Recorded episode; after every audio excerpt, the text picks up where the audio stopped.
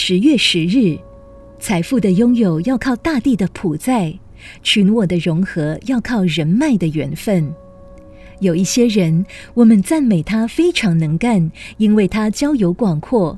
交友广阔的人，表示他的人脉关系四通八达，各行各业都有朋友，都有姻缘关系。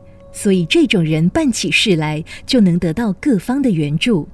所谓人脉关系，要积聚许多因缘。平时你有慈悲道德，给过别人许多因缘，让人家亲近你、佩服你，彼此有了深厚的交往。这才能说是人脉关系良好。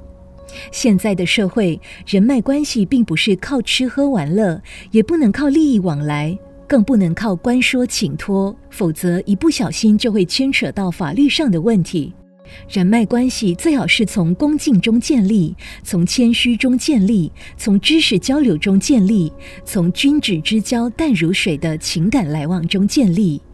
今天的时代已不完全是靠人脉关系就可以立足，更重要的是要靠自己的实力。有人没有实力，难以开展；即使没有人脉，只要自己有实力，凡事还是能够左右逢源，水到渠成。文思修，人脉关系最好是从恭敬中建立，从谦虚中建立，从知识交流中建立。每日同一时段与您相约有声书香。